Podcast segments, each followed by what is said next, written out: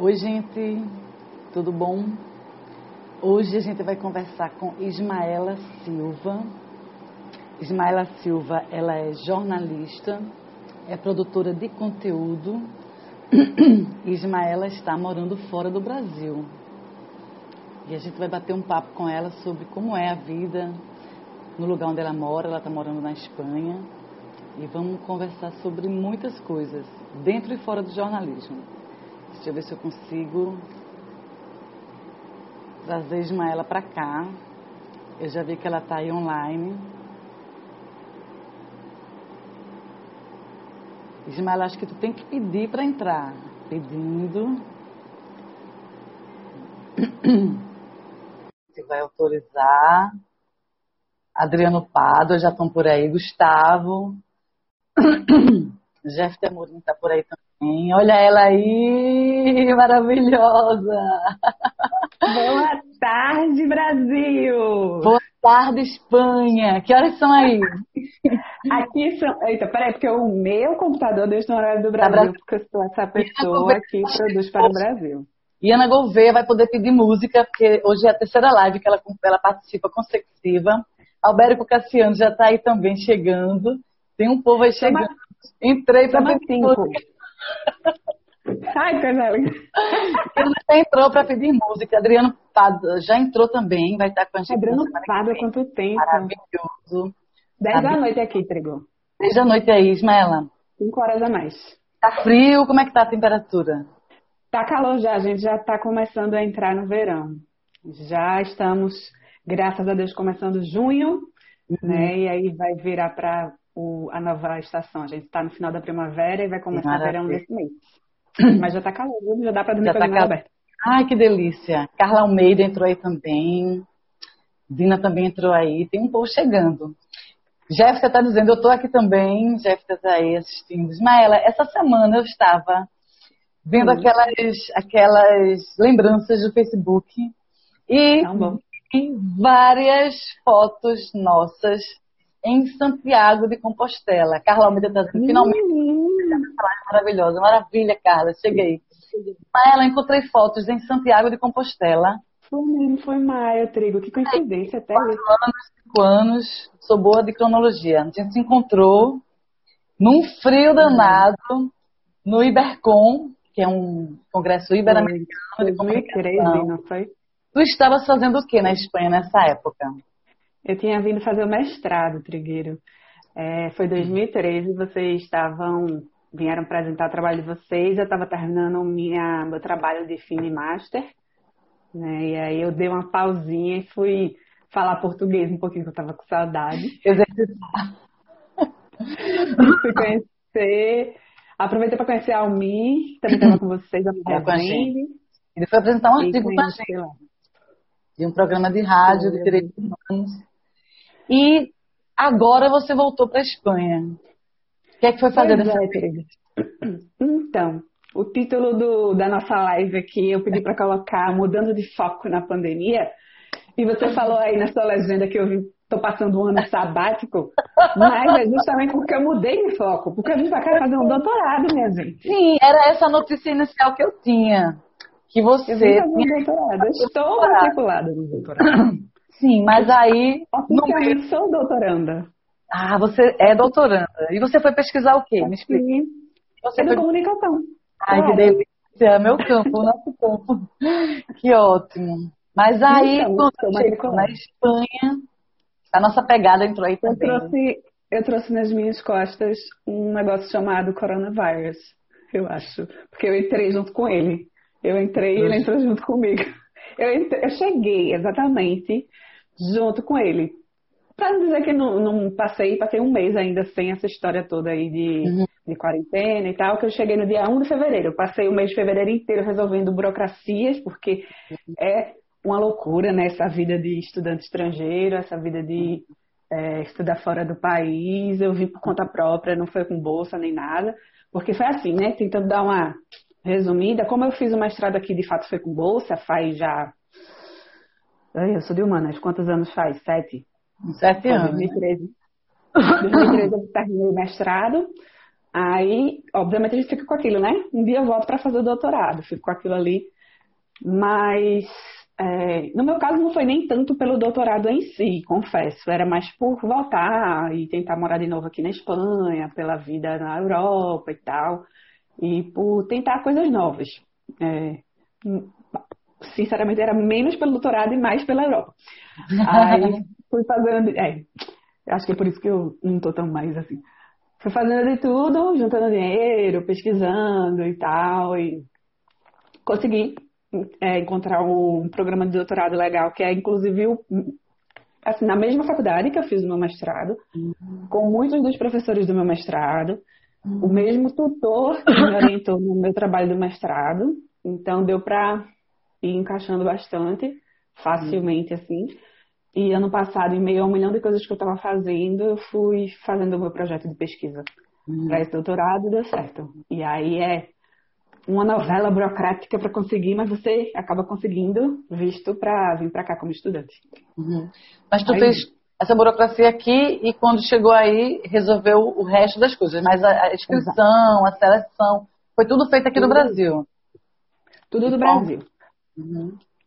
E aí quando você chegou aí, você precisou tocar as outras coisas. Foi difícil é esse primeiro. É, é bem chatinho, viu, Trigueira? Assim, é, eu vejo, eu passei o ano inteiro de 2019 e um pouquinho antes até 2018. Para quem não sabe, ou sabe um pouco, assim, pelo menos, eu trabalhava no Sistema Jornal do Comércio já há uns seis anos. E como eu já tinha isso em mente há um bom tempo, era uma coisa que eu tinha desse desejo de em algum momento tentar vir para cá. Eu fui meio que me organizando. Em 2018, no meio de 2018, eu saí.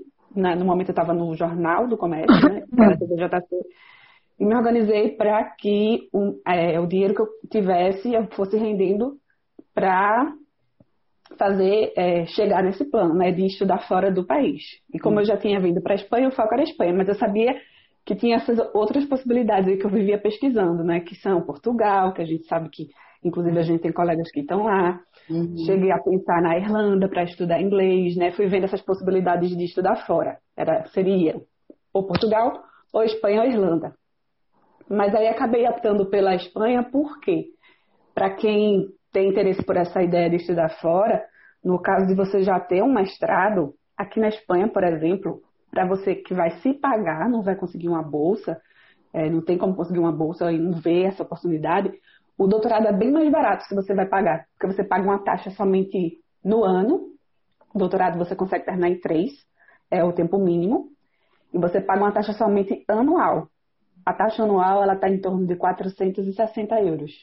Então, como antes, pelo menos o euro estava um pouquinho menos exorbitante, deu uns dois mil e pouco. Então, você paga uns dois mil e pouco por ano por ano. Aí você pagou esses dois mil e pouco, acabou. -se. Você pode fazer todas as atividades do doutorado hum. e tá tudo ok. Aí você vai, claro, ter que comprovar como que você consegue se manter financeiramente. Aí tem hum. alguns caminhos que o hum. consulado, que, o, que a embaixada, hum. que é mais próxima da gente do Recife, é em Salvador.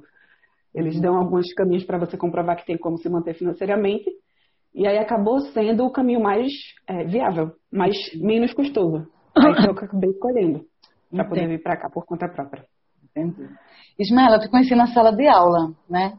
Você já era, já prometia ser uma grande jornalista ali como estudante.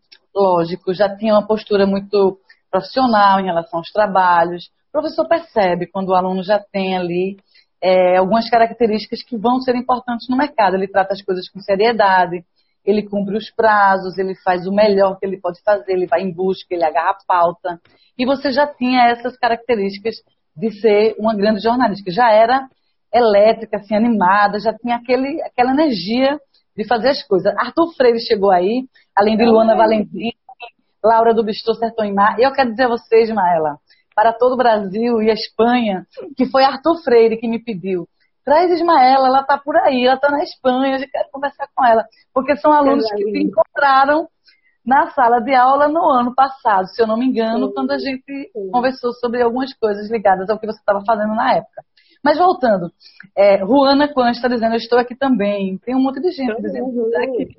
Maravilha. Ruana, beijo, Aline, foi da Natal também. Silvana e Jackson. Foi turma, era a turma seguinte que eu acabei encontrando. encontrando eu fiquei, segurei mais um semestre para ficar como a gente gosta de fazer, segurar o estágio, né? Perfeito. A gente engatou com a turma de turma de...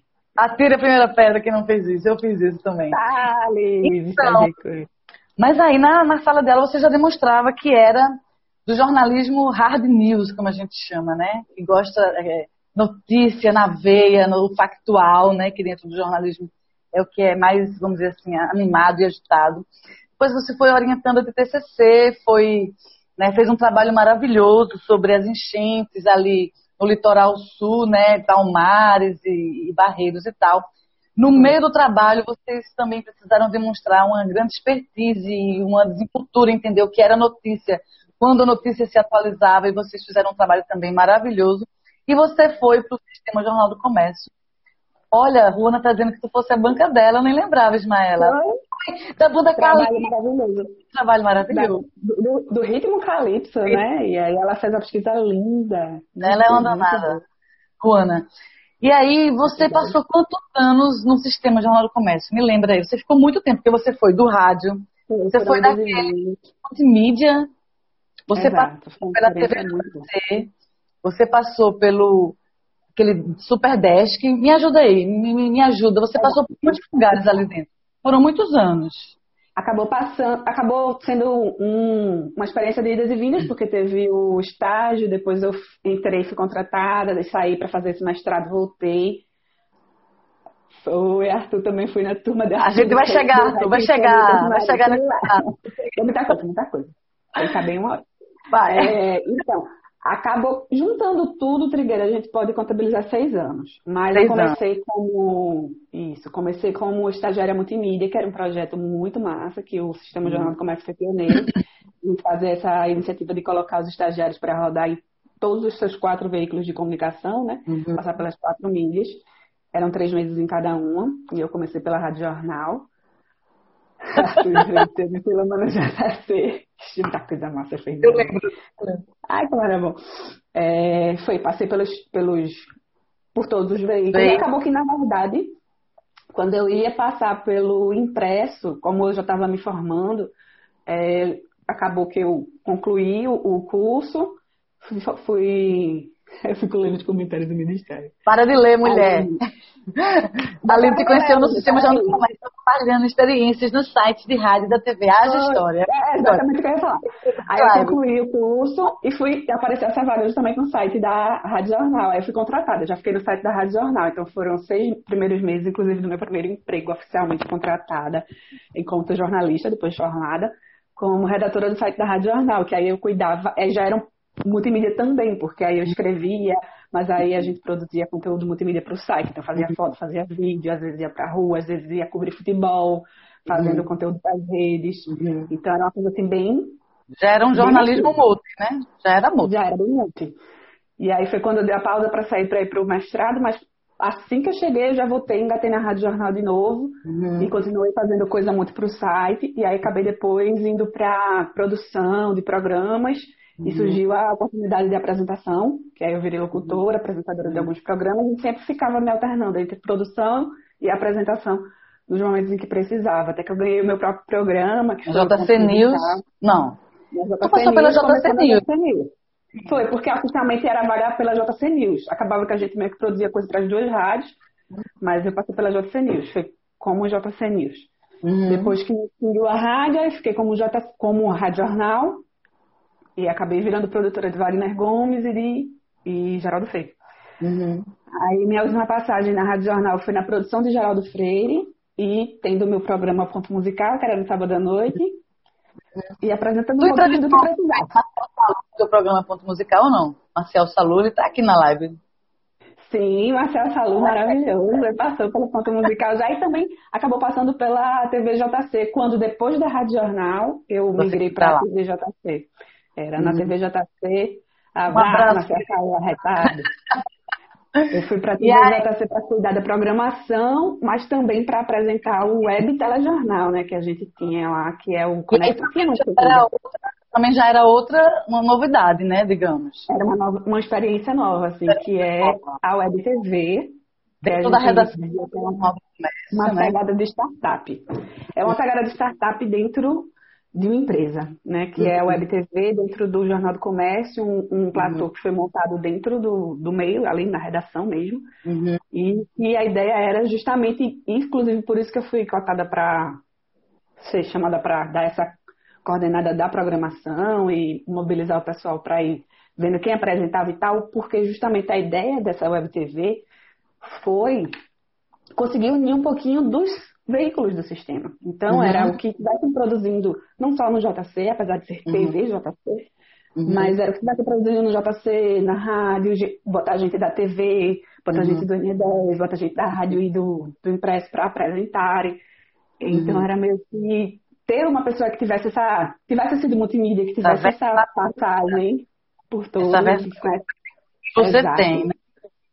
Que você pra tem, mas aí mas aí eu fiz essa introdução que pedi para você contar um pouco, porque chegou um momento em que você, no auge de tudo, né, estava bem, estava fazendo coisas novas, estava fazendo coisas reconhecidas, né, prêmio, destaque, etc. Você resolveu dar uma parada.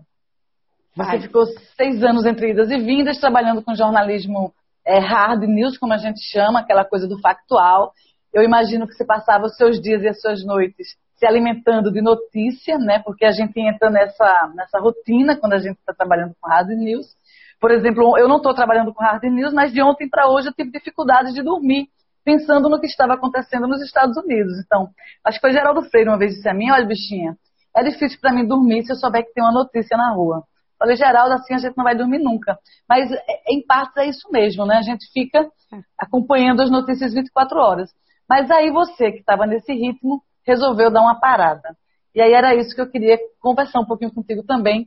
Que, foi, que parada foi essa? O que, é que era bom naquele tempo, mas o que, que não era bom e que te fez dar essa puxada no freio de mão a 240 km por hora? Que coragem! Pois é, necessidade, Trigo. Necessidade, vontade, necessidade, desejo, como diz a música. Porque o que, é que aconteceu? Geraldo Freire é um grande exemplo hum, nisso aí que a gente vai entrar agora, nesse assunto, como você falou que ele tem dificuldade de dormir quando tem uma notícia. Logo, sempre tem notícia. Geraldo Freire não dorme. Não, dorme hospedado. Chega na rádio três da manhã, por aí. É, e ele é dessa geração que realmente é, vive, vive o rádio, vive a notícia, vive o hard news. E o hard news realmente ele exige muito da gente. E no meu caso foi exigindo demais até, mais do que eu conseguia dar. É maravilhoso e a gente se joga. E acho que assim, todo mundo que tá, que é jornalista, que está no mundo assim de jornalismo de redação, se doa 100%, assim, de uma maneira que a gente parece que liga uma chavezinha aqui no cérebro e só vai. Verdade. E aí, pois é. E eu não tinha tanta noção do quanto isso era tão forte assim, a gente vai sem sentir. E não tinha tanta noção de quanto outras pessoas também estavam nesse mesmo automático. E o que é que isso poderia acabar gerando? E em mim acabou gerando ansiedade. E aí, na rádio ainda, quando eu estava justamente trabalhando com o Geraldo Freire, que para mim era a maior honra, sempre foi, sempre será. Eu amo aquele velhinho, ele sabe que eu amo ele, eu vivo dizendo que Geraldo eu amo ele. é doido e quem dói da gente, e Ana Gouveia tá dizendo aqui. Ele sabe. Ah, mas eu amo, eu amo, eu amo. É, e a queira da gente. Realmente chegou agora pra mim. Foi quando eu fui entrando naquela, porque também é, é tipo, é o maior programa, né? É a maior audiência. É super exigente. E eu sou muito exigente comigo mesma. Eu quero fazer o melhor possível, o melhor do melhor. Além dele, eu ainda tinha o meu programa que eu produzia sozinha para o fim de semana, que era o programa de música, o ponto musical. E aí eu fui tão assim, com tanta sede ao pote, né? E começo de carreira e que você quer estar tá muito bem, quer tipo realmente se colocar. E de repente eu estava tendo crises de ansiedade muito constantes. E aí foi inclusive por isso eu também que eu mudei de horário na rádio, depois eu saí do horário do Geraldo. Aos pouquinhos eu estava tentando já mudar. Pois é, Geraldo, feelings, Ana. É, já estava tentando mudar aos pouquinhos, já desde ó, começo de 2017, janeiro de 2017, que eu já vinha tentando mudar o ritmo. E aí, beijo, André Siqueira. É, e não estava sendo suficiente mesmo assim. Aí fui para o Jornal do Comércio, enquanto TVJC, pensando também em mudar um pouquinho o ritmo, em trabalhar num horário diferente e tal. E mesmo assim continuavam as crises de ansiedade. E aí foi quando eu fui começando a dar um pouquinho mais de atenção para esse cuidado com a saúde mental que a gente precisa ter. Foi quando eu fui começando a ter noção de como que outros jornalistas também tinham esse mesmo é, sofrimento, digamos assim, porque o hard news exige muito da gente mesmo e é difícil a gente conseguir equilibrar essa vida de estar 100% ligado, 100% conectado, de estar 24 horas com o celular ali chegando coisa e tá, tipo, sair da redação, mas tá com a cabeça na redação e acontece alguma coisa que eu só vou pegar amanhã, mas eu tenho que estar atualizado para quando chegar amanhã não estar tá pegando do zero. E, enfim. Porque o jornalismo é apaixonante, né? Ele envolve a gente o tempo inteiro. Eu fico imaginando assim como um policial, por exemplo, que acredita que nunca larga. A gente é um pouco assim, né? Profissional de é, saúde.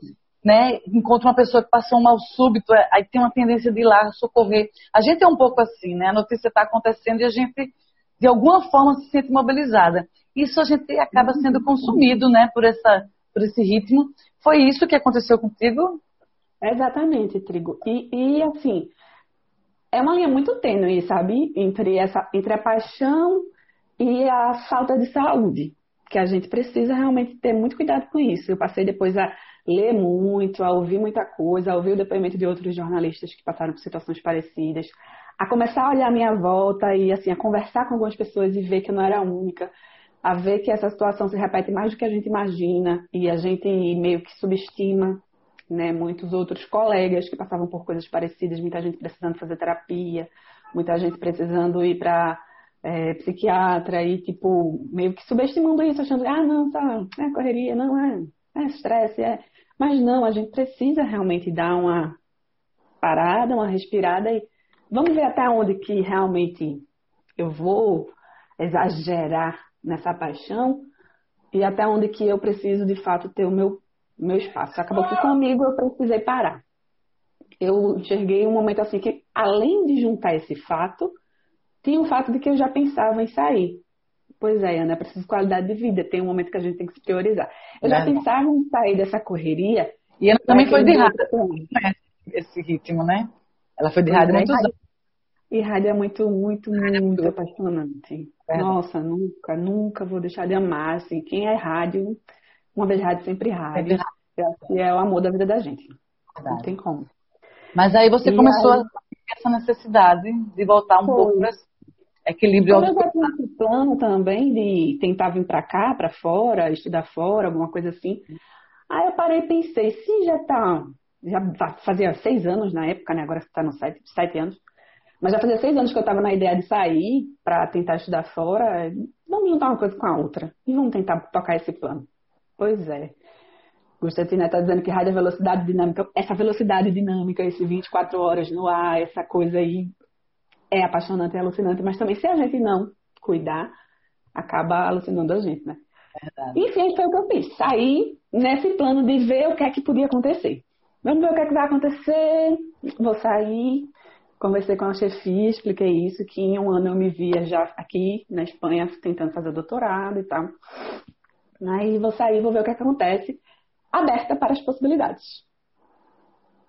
E aí as possibilidades foram acontecendo muito mais rápido do que eu imaginava e surgiram mais coisas do que eu pensava. Pois é. Quando você saiu, você começou a fazer um monte de coisa, entre elas o Destrave Grava, né? Foi, Depois, coisa um pouco assim do ambiente virtual das redes sociais. Eu vi você fazer coberturas para as redes sociais para alguns clientes e de repente Sim. você você estava de novo num ritmo frenético, né? Alucinante e gostoso, né? Porque às vezes a gente até vestia em ter esse. Minha irmã entrou por aí, Tatiana Trigueiro, e ela, uma vez a gente, eu fui fazer a produção de um quadro, é, de um programa que a gente fazia na Globo, era produtora na Globo, que era o Globo Verão. E minha irmã assistiu e eu não sei nem se ela lembra disso. No final, ela ficou impressionada com, olha, Islibiana aí assistindo a nossa live. Ah, Isla, ela, ela muito no, Café com de manhã. Então, minha irmã, quando acabou o programa, ela disse para mim assim, menina, que loucura, como é estressante. Era um programa ao vivo, com três câmeras, dentro de uma casa gigantesca em Porto de Galinhas, e a gente coordenando quem entrava no vivo, aquela coisa toda. Eu era coordenadora do era produtora do programa, e a minha irmã disse, que coisa estressante, que loucura, como é que vocês aguentam?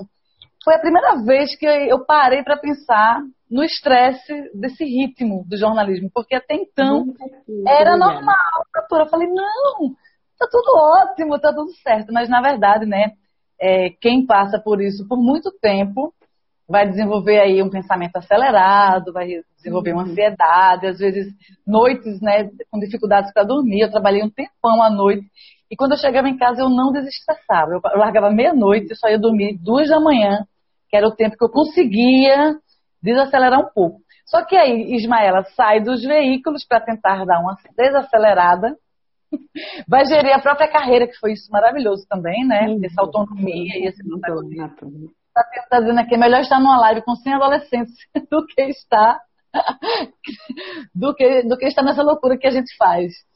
Então, mas a Ismaela vai para esse lugar agora, né, que é um lugar mais, mais ainda digital do que já era, mais do que a TVJC. E uma coisa, conta um pouco para a gente dessa experiência aí, fora da caixinha, digamos assim, que foram experiências incríveis também, né? Você fez oficina, você ajudou muito.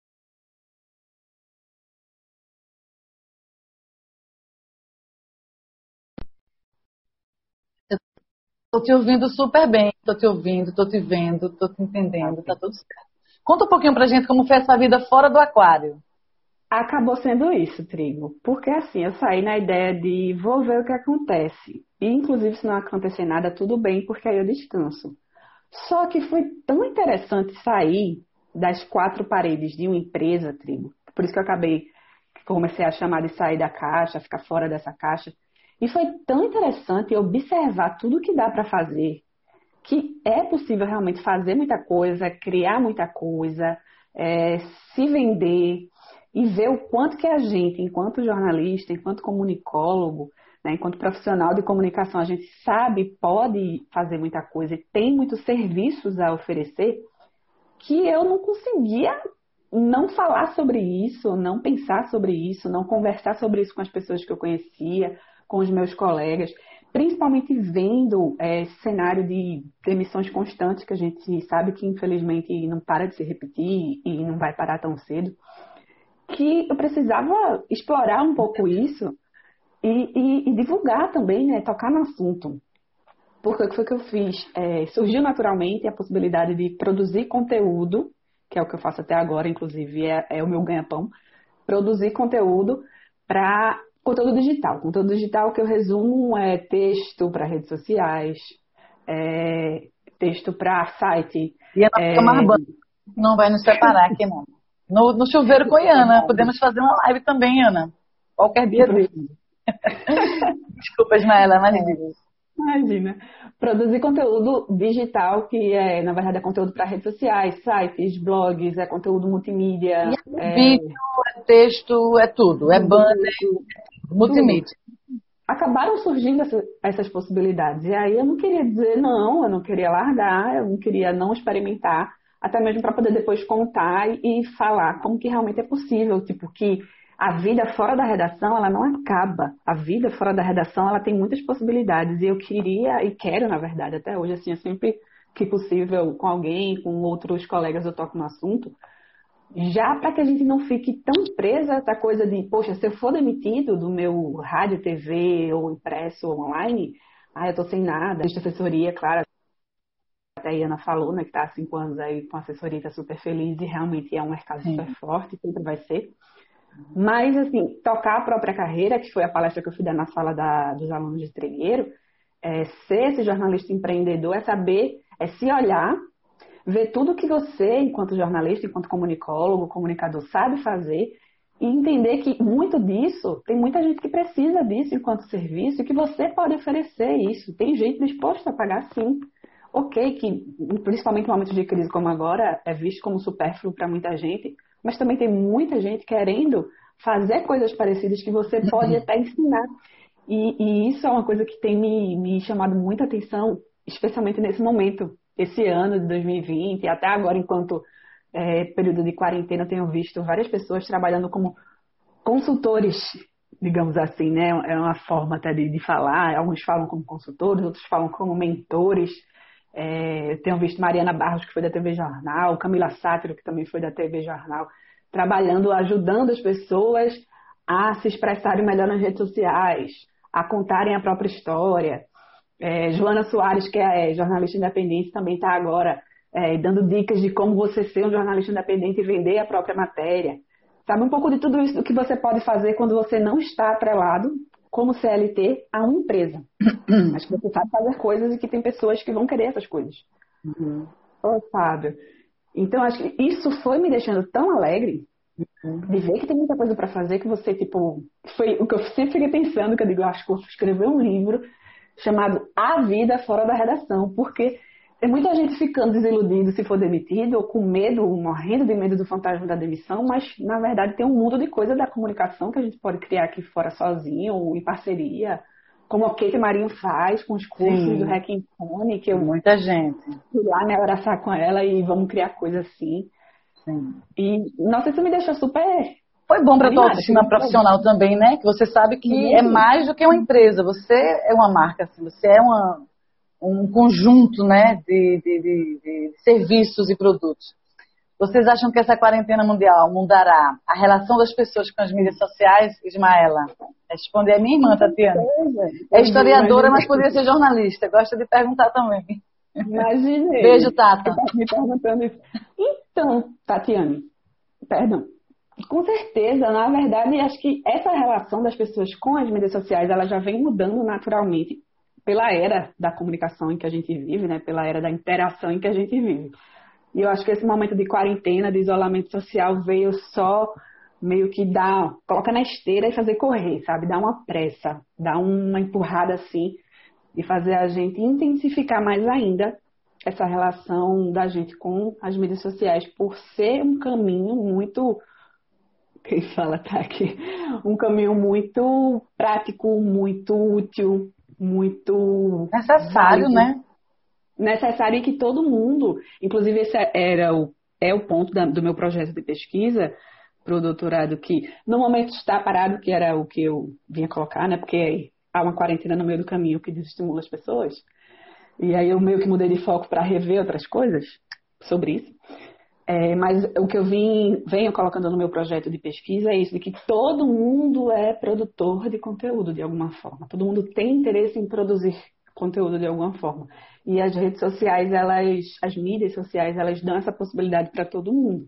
Uhum. E agora nessa, nessa pandemia a gente está vendo isso mais do que nunca, né? Uhum. Como todo mundo tem algo a compartilhar, tem uhum. algo para dizer, para ensinar. E aí uhum. esse, as mídias sociais são um portal para isso. Verdade. Ô, Ismaela, aí no período que tu estavas fazendo aí tua é, atividade autônoma, né? Surgiram muitas e muitas coisas. Surgiu o Destrava e Grava. Cadê o Destrava e Grava? Conta um pouquinho pra gente o que foi isso. Ajudou muita gente, né? Porque, por exemplo, agora eu vejo o Destrava e Grava super necessário. Um monte de gente fazendo live por aí, né? Artistas e professores, é, profissionais de várias gente da área de saúde, do direito, tendo que é, aprender a manejar as ferramentas e a própria forma de se colocar, né? De se colocar dentro da mídia e tal. E aí o teu Destrava e Grava cumpriu um pouco esse papel de ajudar as pessoas a destravarem. Só para comentar aqui o que está dizendo, me vejo numa revolução midiática. Sempre fui resistente à exposição nas mídias, mas me vejo hoje produzindo material de aula e disponibilizando isso tudo tem mexido bastante comigo, imagino, com todos nós. E aí, Ismaela, veio esse destrava e grava, né? Você fazia ele aqui e depois você também fez com Kate um destrava em rec, um... Como é que foi, foi o nome do Destrava em fone, para poder juntar o nome dos dois. Destrava em fone, maravilhoso. Não era destrava iPhone, tá? Era destrava Dest... fone. E aí, conta um pouco como foi isso e por que isso também não era o ideal de vida que você buscava. não é nem que não seja ideal, na verdade é uma coisa que eu tenho visto é. Cadê? Se puderem, gostaria que falassem um pouco sobre como as fake news manobram a opinião pública. Vamos entrar nisso. Ah, valeu. também. Valeu. Segura. Nossa... É, o Destrava, Destrava e Grava, que é o nome que eu dei para o meu projeto paralelo, que tem a ver com o meu projeto de pesquisa do doutorado, é, na verdade é uma coisa que felizmente tem sido explorada, está sendo explorada bastante na internet por vários profissionais, por muitas pessoas. É, inclusive Talita Marques, Marques, ah. que foi da TV Jornal, não sei se você está acompanhando. Tô vendo. Ela está com uma coisa bem legal, que é ela deu o nome de Desenrola, né? Que é bem parecido também. Uhum. Que nada mais é do que essa coisa do explorar é, como a gente, enquanto profissional da comunicação, que já tem essa formação técnica, essa formação prática, é, que a gente sabe um, um pouquinho como pode ajudar pessoas que estão começando nessa jornada a se desenrolarem e a se destravarem na frente das câmeras, a produzirem um conteúdo audiovisual, a se expressarem, a se desinibirem é, diante de uma câmera mesmo, porque a gente sabe que não é fácil, que a gente sabe que não é simples, que para a gente que está aqui, que já passou por TV, já passou por rádio, é muito mais cômodo, mas para uma pessoa como a Tati, por exemplo, ou minha prima que é pedagoga e dá aula para crianças de infantil e agora está tendo que dar aula na frente de uma câmera, ou vários amigos meus que também são professores e ficam sem saber se na frente da câmera tem que ser perfeito, não pode errar nunca e tem que editar uma aula de meia hora, passar cinco horas editando para ficar sem nenhum erro, sabe? Essa, essas coisas que a gente tem um imaginário de perfeição que precisa existir e não tem muita noção de como se portar na hora que vai começar a gravar. Uhum. É, é, e eu comecei, assim que eu saí do, do Sistema Jornal do Comércio, é, comecei a pensar que seria legal falar para as pessoas, justamente por isso, pelo uhum. que Tati também falou, uhum. de que tem muita gente hoje com o celular na mão, uhum. é, com a sua, rede social, com o seu Instagram, principalmente, que é o que mais está bombando, uhum. abrindo a câmera ou querendo abrir a câmera para compartilhar alguma coisa que pensa, alguma coisa que faz, uhum. algum conteúdo que sabe, ou uhum. gente que tem muito conteúdo e que gostaria de compartilhar e que seria bom compartilhar e que poderia ajudar pessoas uhum.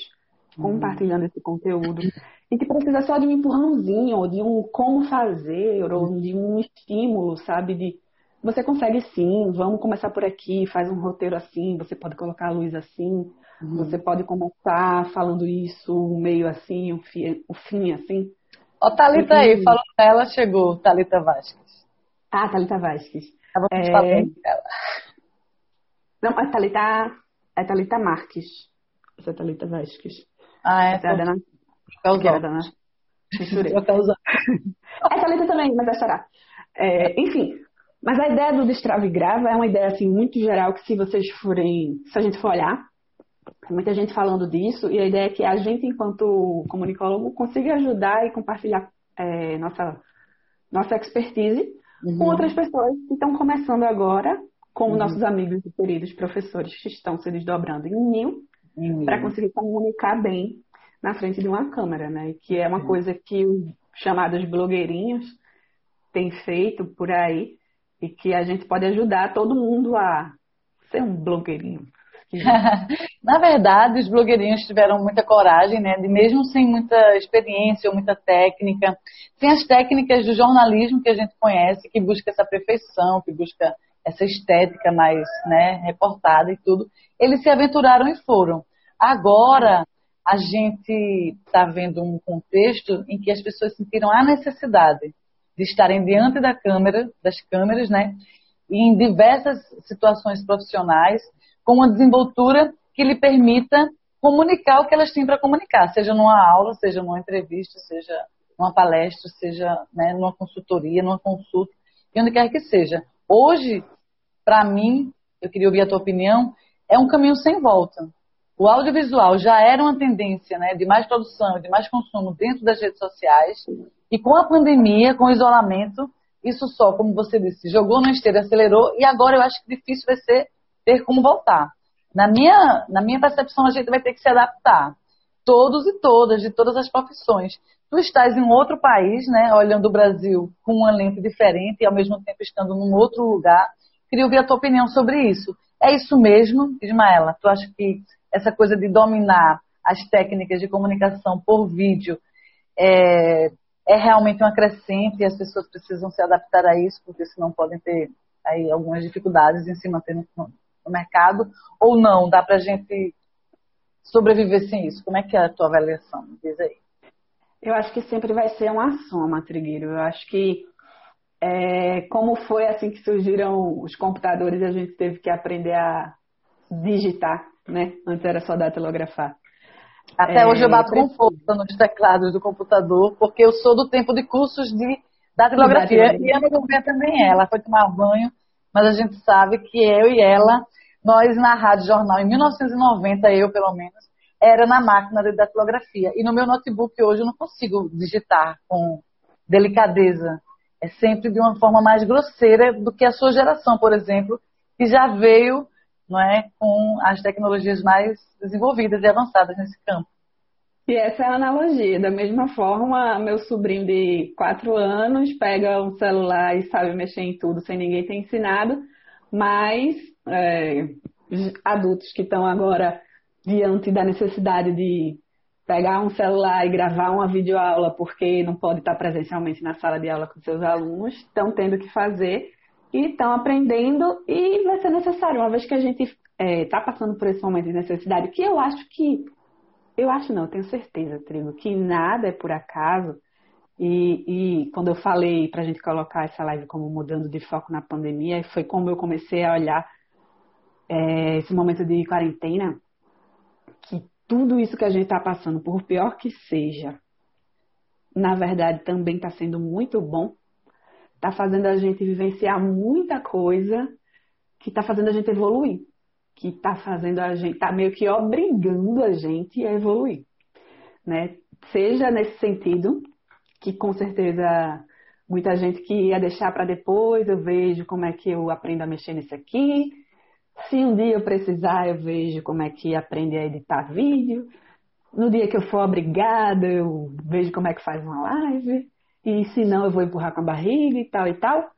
A gente está sendo, todo mundo, obrigado, mas isso é uma coisa boa, a desenvolver expertises que a gente estava talvez até ignorando. Eu digo a gente assim de uma maneira geral, mas muita gente que tem todo esse conhecimento como algo que pode somar, pode melhorar, pode agregar muito ao desenvolvimento do seu trabalho. E, e eu sempre falo isso pensando é, a, especialmente aos profissionais de educação, sabe? Porque justamente como minha área de estudo é educomunicação, isso é o que eu vim observar mais aqui, é, é, o que acho que a tecnologia e a comunicação mais tem a, a, ajudar e acrescentar é a educar. E seja isso na escola ou fora da escola, ou onde for. Acho que todo mundo, de alguma forma, consegue, tem como educar usando a comunicação de uma boa forma, né? E, e, não tem como voltar mais não, Trigo. Não tem como, porque uma vez que você aprende uma coisa boa, que você sabe fazer uma coisa melhor, você vai querer desaprender? Não deve. Não vai. É, em outra instância, o jornalismo também é, é, educativo, né? Ou pelo menos ele deveria, né? Às vezes é um desvirtuamento dessa função, mas assim como um professor, jornalista, jornalista também tem essa missão de apresentar, né? O universo, os fatos, as notícias, as informações, os contextos e trazer para a população visões né, daqueles fatos que ajudem as pessoas a evoluírem, a aprenderem alguma coisa, a desenvolver os seus, seus conhecimentos. Mas me conte, e aí na Espanha? Né? Chegou, passou um mês arrumando aí a documentação, pandemia, isolamento, e você mudou o seu foco e como é que ficou? Como é que você está agora? O que é está sendo prioridade? O Destrave Grava foi um projeto maravilhoso, mas agora você está em outro momento. Você disse que continua produzindo conteúdos. É, porque hoje, assim, a gente precisa manter, né? A gente precisa trabalhar, ganhar dinheiro. Precisa ganhar em euros, inclusive. Seus clientes estão aqui não é aí na Espanha, estão aqui no Brasil. Pois é. Eu, eu vim para cá, né, dentro desse meu plano que eu tracei para conseguir estudar na Espanha, tinha, tinha e tem ainda, né, essa ideia de continuar sendo, atuando, trabalhando como produtora de conteúdo. E aí eu mantenho meus dois principais clientes é, do ano passado, que renovaram comigo, e eu produzo daqui da Espanha. Isso que é uma coisa legal, assim, das possibilidades mil que o jornalista tem fora da redação, é, como produtor de conteúdo, uma delas de trabalhar à distância, de ser esse nômade digital, que ele pode trabalhar em qualquer lugar. É, Carla está falando que o design gráfico também faz é, parte faz desse contexto. Né, Carla trabalha no Sebrae, né? O Sebrae transferiu suas atividades, que é presenciais, cursos e tal, consultorias, para o um mundo virtual.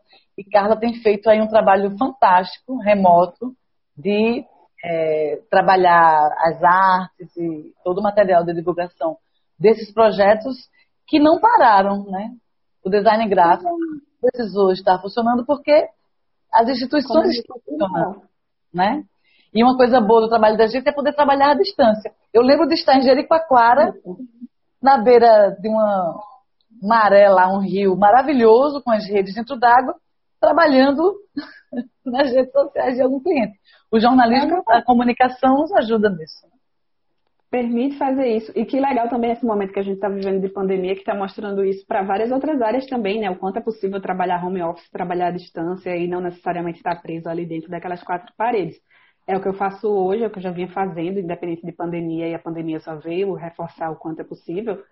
Eu produzo conteúdo é, para sites e redes sociais de duas instituições não governamentais e muito tranquilamente independente da, dessa, desse momento que a gente está vivendo. Continua tudo normal, são instituições que trabalham com a educação de jovens. E apesar desse momento, na verdade, com esse momento eu estou até com Aumentou. Aumentou. Tem muita edição de vídeo, tem uma, uma penca de vídeo ali me esperando para editar quando sair daqui dessa live. É, e, assim, mais expertises a serem desenvolvidas. Eu tenho aprendido a fazer vinheta para abertura de vídeo e desenvolvendo mais expertises de edição nos programas que eu já usava antes de forma básica. Agora a necessidade está me fazendo desenvolver mais coisas. E é isso que eu faço hoje. É, o que foi que aconteceu? Que eu comecei a focar, é, como eu vim para cá, é, para me matricular e começar o doutorado, para resumir esse mudando de foco, foi a ideia era começar uma vida europeia, começar uma jornada de pelo menos uns três anos aí para frente e ver o que é que acontecer e aos poucos ir mudando essa minha vida da, de trabalhar à distância do Brasil para ir vendo o que é que dava para fazer aqui, né, na Espanha. Só que com a quarentena no meio do caminho, nem sempre dá para a gente querer manter a mesma produtividade, acreditar que vai ter que ser igual. Então, tipo, me, me tratei com gentileza, foi como eu, eu defini, de me dar meu tempo, sabe? De não ficar pensando, eu tenho que produzir igual, tenho que conseguir estudar da mesma forma. Então, se não estava afim, eu não me forcei. Se, sabe, se não, não, não estava com cabeça para isso, não corri atrás da pesquisa, dei uma pausa mesmo e fui aproveitar esse momento que eu tenho achado muito rico e, e eu tenho visto muita gente também aproveitando dessa forma como um momento de introspecção, de refletir, de ver isso que eu falei de como a gente foi obrigado a usar outras coisas, a usar o, as redes sociais, os professores sendo obrigados a fazer vídeos e obrigados de uma forma boa, né, positiva é, a gente também foi obrigado a parar. A gente foi obrigado a ficar em casa, a ficar com os nossos, a ficar com a gente, a ficar consigo mesmo, a ficar em silêncio, né, a ficar com os nossos pensamentos, né, a ficar com os nossos sentimentos, a lidar com isso, a não não fugir para o meio do barulho, é como a gente costuma fazer naturalmente, é, quando a gente pode sair, pode se encontrar com as pessoas, pode viver a vida normal. E tem sido um período muito rico, muito rico, assim. É como o que tu falou, quando eu saí do, do trabalho para viver um momento de mais parada não aconteceu, eu fui tendo vários trabalhos, pegando vários freelas e, e vivendo uma vida corrida do mesmo jeito. É, Mari, tô na espera, logo, logo tudo vai melhorar. Mas eu fui correndo do mesmo jeito que antes, ou até mais. E é como se 2020 chegou pra dar uma rasteira de verdade. Uhum. Não, parou, deita aí, quieta. E claro que isso não foi só comigo, né? Foi com o mundo inteiro. E é muito interessante observar isso e refletir.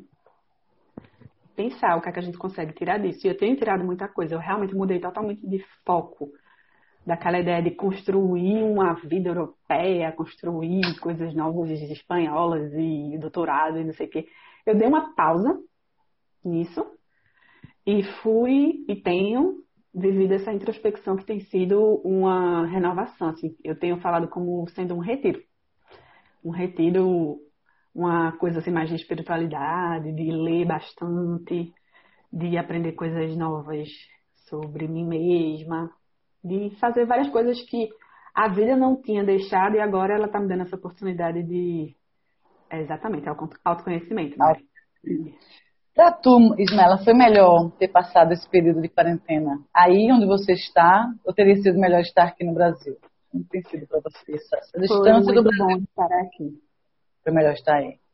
Foi muito bom estar Por aqui porque aí vem a nossa nosso momento crítico, né, de avaliar que infelizmente nosso país ainda precisa de muita coisa para melhorar e por mais que nosso povo seja muito guerreiro, queira muito, muita gente seja muito consciente, lute muito e, e peça para todo mundo ficar em casa, mas a gente não tem ainda estrutura suficiente para que todo mundo possa ficar em casa, né?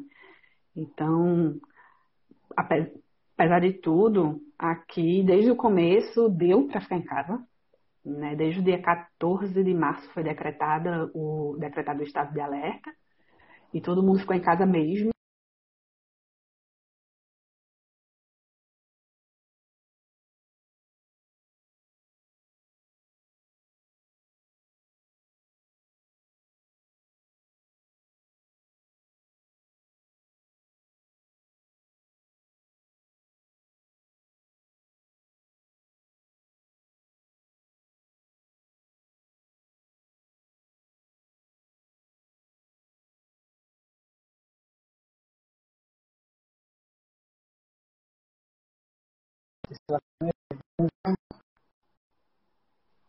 O Ismaela voltou. Policiais que podiam te parar. E isso Aí... faz o ambiente mudar completamente, porque você realmente está introspecto, né? Você sabe que está todo mundo seguindo aquilo ali e que você só tem aquela alternativa, então você realmente está em casa, você fica um pouco menos preocupado com, com o medo da doença né, na rua e tal, você sabe que os números estão aumentando, você tem aquela mesma preocupação com as notícias e tal, mas você fica um pouco mais descansado de saber que as coisas estão sendo controladas, então é mais fácil. É menos difícil, né? Fácil não é para ninguém, é claro, porque é muito difícil essa coisa de estar preso em casa. Carla Almeida está dizendo aqui, país desgovernado, estamos é, numa situação lastimável. É, tem um, um, o Wellington Dantas aqui, dizendo que trabalhou com a gente. Aonde? Ele é motorista. Era motorista lá do sistema, mulher. Com certeza absoluta. Wellington. Wellington. Júlio, Julinho tá dizendo aqui um beijo, te amo, professora Luz, lindo, querido. Tereza Pereira é amiga nossa também, trabalha com comunicação. Maravilhosa, tá aí. Eu queria perguntar para tu, Ismaela, como é que tá sendo a vida, o teu dia a dia, a tua rotina? É, como é que tem sido de estudos? Teu, doutorado, quando é que volta ou não tem previsão? Como é que tem sido o dia a dia para comprar pão, para comer aqueles lanches incríveis e maravilhosos que você posta, aquelas fotos deliciosas? Vou contar. e aí, aproveitando, eu venho do futuro para contar para vocês como viver e como não viver. Por Conte-nos. Porque acaba meio que sendo isso. É, se ligar aí no tempo da live, né? Porque. É, faltam cinco minutos pra gente. O que, que acontece? Eu vou falar isso e abordar uma última coisa pra gente não perder. É, a gente teve esse momento de quarentena que deu certo, de isolamento que funcionou, né? Graças às possibilidades do, do governo. E aí a gente já está no período de desescalada, que é o que eles chamam de desaceleramento. Então a gente está em. São quatro fases: fase 0, 1, 2 e 3. A gente já passou pela fase 0 aqui na, na região que eu moro, que é Castilho e Leão, a parte mais central da Espanha. E na fase 0 foi quando a gente já tinha horários para poder sair para fazer passeios, e que é caminhada, e esporte individualmente. A gente já está na fase 1. Na fase 1 é quando a gente pode. Kleber, beijo, meu irmão do coração. Na fase 1 a gente pode ir para o que a gente chama aqui de terraças, que é os bares colocarem mesas do lado de fora. Eles colocam 50% do aforo possível, que é 50% da quantidade de mesas possível. E aí, dependendo do que é que o bar serve, dá certo. Tipo, eu fui para um nesse fim de semana que serve é, desayuno, que é o café da manhã. Aí, beleza, nesse deu para comer. Mas aí tem uma série de coisas que a gente tem que cumprir, é, tipo, não usa coisas comuns como servilheta, como guardanapo, é, palito de dente, essas coisas eles não colocam, tipo, a mesa desinfectada, você chega, usa aquilo ali. Banheiro só pode entrar de um por um, tem que desinfectar a mão, tá de máscara. Tem uma série de regrinhas. Essa é a fase 1. Aí, além de fazer aquelas coisas da fase 0, acrescenta isso que você pode fazer. Depois que a gente puder, é, tiver já com todos os dados, a gente sabe que tá, né? A gente tá na fase pior de todas. Na fase fase. Nossa fase é essa. Foi, foram as fases que foram estipuladas pelo governo. Aí ah, pronto. Depois agora. de passar um tempo, é. Tudo isso e ela é vai, Ela vai durar quanto tempo essa fase 1? Elas estão previstas para durar duas semanas. A gente teve a primeira semana na semana passada, essa é a segunda tá. semana. Porém, a gente só passa para a próxima fase depois que cumprir uma série de requisitos dos uhum. números, é, a quantidade de infectados, tem que bater um uhum. número específico, a quantidade de pessoas em hospitais, a quantidade de UTIs livres, tal. Quando o presidente do, da região, o governador da região realmente disser que a região tem condições de passar para a próxima, é que ele faz um pedido para o governo dizendo que quer passar para a seguinte. Se ele achar que não está suficiente, ele não vai arriscar a população Fica na mesma e não vai pedir. Fica na mesma fase. Aí pode ser, acontecer isso. É por isso que está dando certo. A rotina agora permite que a gente saia para fazer uhum. passeios uhum. entre 10 da manhã e. Não minto. Entre 6 e 10 da manhã, entre 8 da noite, né, no casário, e uhum. também ir nas terraças dos bares. Entendi. Você disse que tinha mais uma coisa para falar, a gente tem dois minutos. A outra coisa é quase um flash de o flash de rádio é o que eu resumi dessa fase de mudar de foco e dar uma parada na correria da vida, nos estudos do trabalho, seja lá o que foi, aproveitar, né? Procurar aproveitar esse momento de quarentena, enquanto vocês que estão aí ainda estão, é, não perder essa, essa, esse hábito que a gente está podendo desenvolver enquanto quarentena, enquanto isolamento, de se ouvir, de estar consigo mesmo, de aproveitar sua solidão, seu momento, seus pensamentos, seus sentimentos, mesmo quando vocês puderem sair de fase. Porque eu tenho percebido, por mais que a gente fale que depois que isso passar, todo mundo vai estar diferente, nada vai ser igual como antes, sim, a gente incorre na possibilidade de ficar eufórico e elétrico de novo, com a possibilidade de sair, de ver pessoas, fazer coisas, e perder esse ritmo que a gente pegou agora, na quarentena, de refletir, de meditar, de ficar ali. Não perder esse ritmo, não perder esse hábito que a gente criou. Que no meu caso eu resumo como buscar um propósito. Que o que eu fiz foi começar a refletir sobre qual é o meu propósito na vida, Trigo. Porque eu sempre tive objetivos, metas, coisas que eu quero alcançar, como vir aqui para a Espanha, que é uma coisa que eu busco. Mas qual é o meu propósito na minha vida? Qual é o seu propósito, André Tigui? Meu propósito é ajudar pessoas a desenvolver as suas habilidades. Esse é o meu propósito. Comunicacionais. Propósito é aquilo que a gente precisa. Qual eu, é estou justamente, eu estou justamente nessa fase de construir e descobrir. Eu estou refletindo muito sobre ele, ainda não tenho ele totalmente formado, não. Mas acho que passa um pouco por, por uma coisa um pouco mais introspectiva sobre paz de espírito, sobre paz ao meu redor, das pessoas que estão comigo sobre construir um pouco isso, mas ainda estou refletindo e é para refletir sempre. Qual é o perfeito. propósito? a quarentena. Perfeito, perfeito. A quarentena nos silenciou um pouco, né? Nos acalmou. Eu, como você, somos pessoas elétricas, né? Eu tenho dormido melhor, eu tenho dormido mais, eu tenho conseguido aproveitar o tempo melhor, eu tenho conseguido desenvolver algumas habilidades que estavam guardadas, porque eu não tinha tempo para isso. E eu acho que, para além de todas as coisas tristes que estão acontecendo, faltam 27 segundos. Para além das coisas tristes que estão acontecendo, nada na vida é de todo ruim, nada da vida é de todo bom. é possível sim tirar proveito. E eu te chamei para conversar aqui justamente para te ouvir, vendo e ouvindo você tirando proveito desse momento. Eu fico bem feliz. Muito obrigada por ter compartilhado com a gente essa conversa. Obrigada também. Espero que ajude um pouquinho. Dá para falar muito mais